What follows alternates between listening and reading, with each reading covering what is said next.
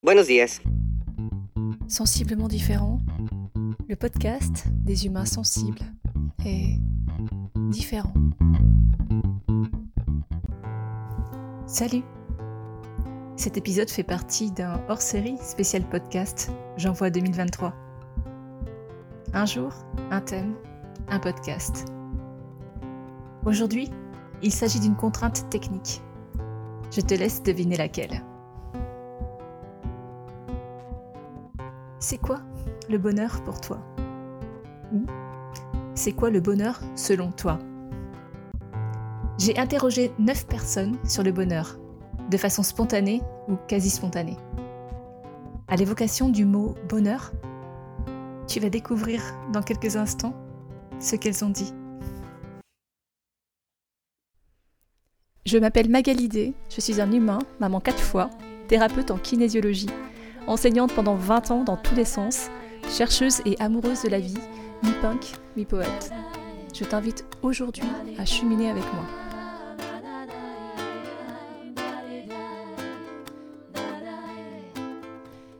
Abonne-toi à ce podcast que tu peux trouver sur toutes les plateformes pour ne rien manquer et participer à cette aventure extraordinaire, la tienne. Tu peux choisir d'être simple auditeur ou de devenir acteur.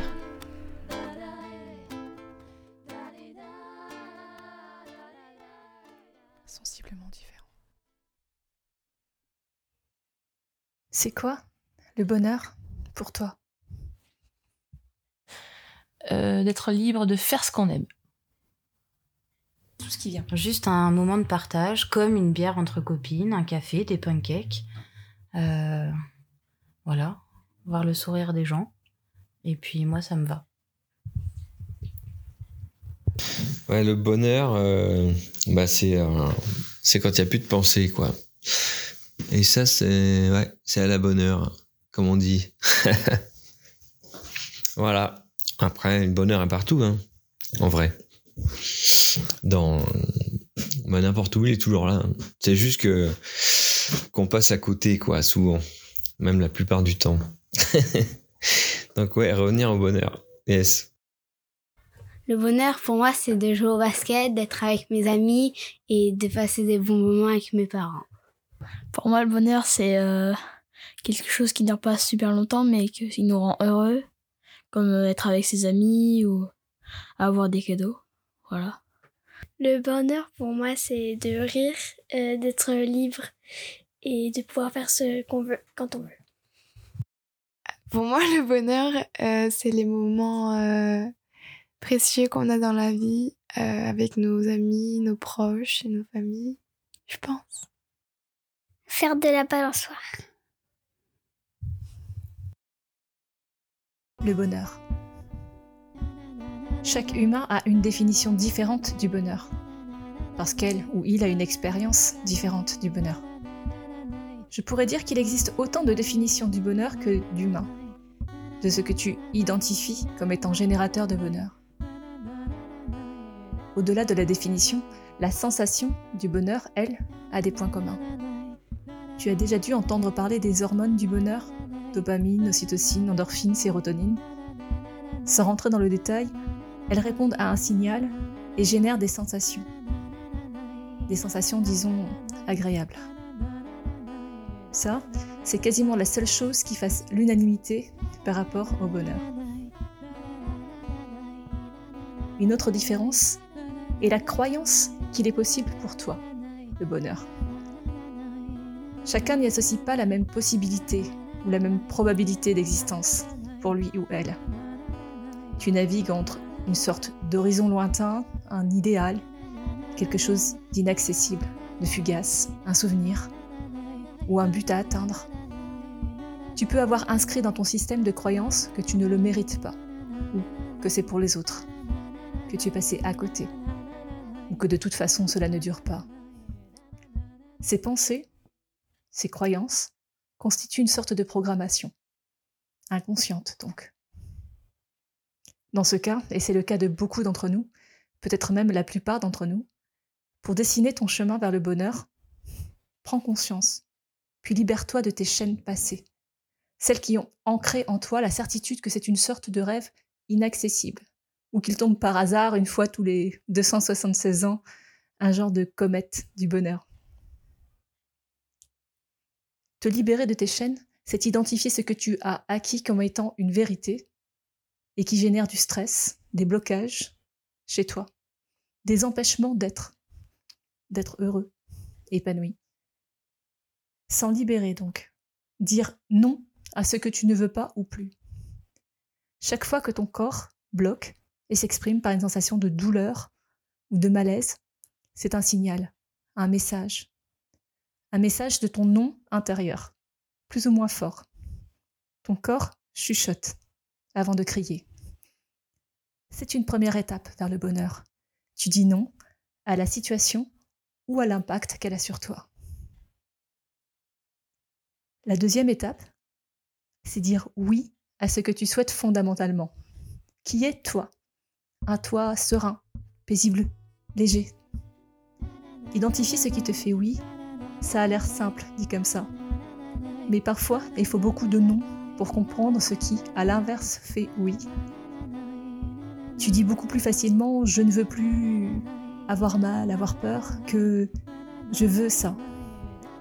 Et j'entends au-delà de ce que tu possèdes matériellement. Si tu évoques une situation, un événement, une personne qui génère un sourire en toi, alors c'est un oui pour toi. Le sourire intérieur et extérieur, mais d'abord intérieur, c'est ta boussole, infaillible, ton baromètre intérieur.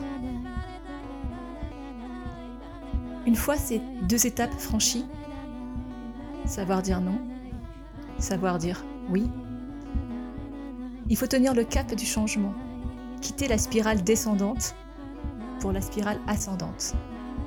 Et cette spirale ascendante, la nourrir, l'entretenir, la construire. Créer de nouvelles habitudes, créer un nouveau paradigme. Comment activer ce changement? En changeant ton chemin, en changeant ton regard sur la situation, l'événement, la personne, en changeant ton intérieur, tes pensées puis ton extérieur, tes paroles, tes actes. Et puis, ne lâche rien, en mode entraînement quotidien. Ton cerveau est ton allié, ton cœur est ta boussole. Tu as toujours le choix de comment tu orientes tes pensées. Ensuite, observe ce que cela change dans ta vie, l'impact des situations que tu vis, puis les situations elles-mêmes. Pour moi, le bonheur, c'est une vibration, une sensation, puis une vibration que je peux générer à chaque instant. J'y reviendrai dans un autre épisode. D'ici là, rappelle-toi. 1. Identifie les situations qui génèrent un blocage ou un mal-être chez toi, ce qui te fait non. 2. Identifie celles qui génèrent du bien-être, ce qui te fait oui. 3. Choisis ton cap. Maintiens-le.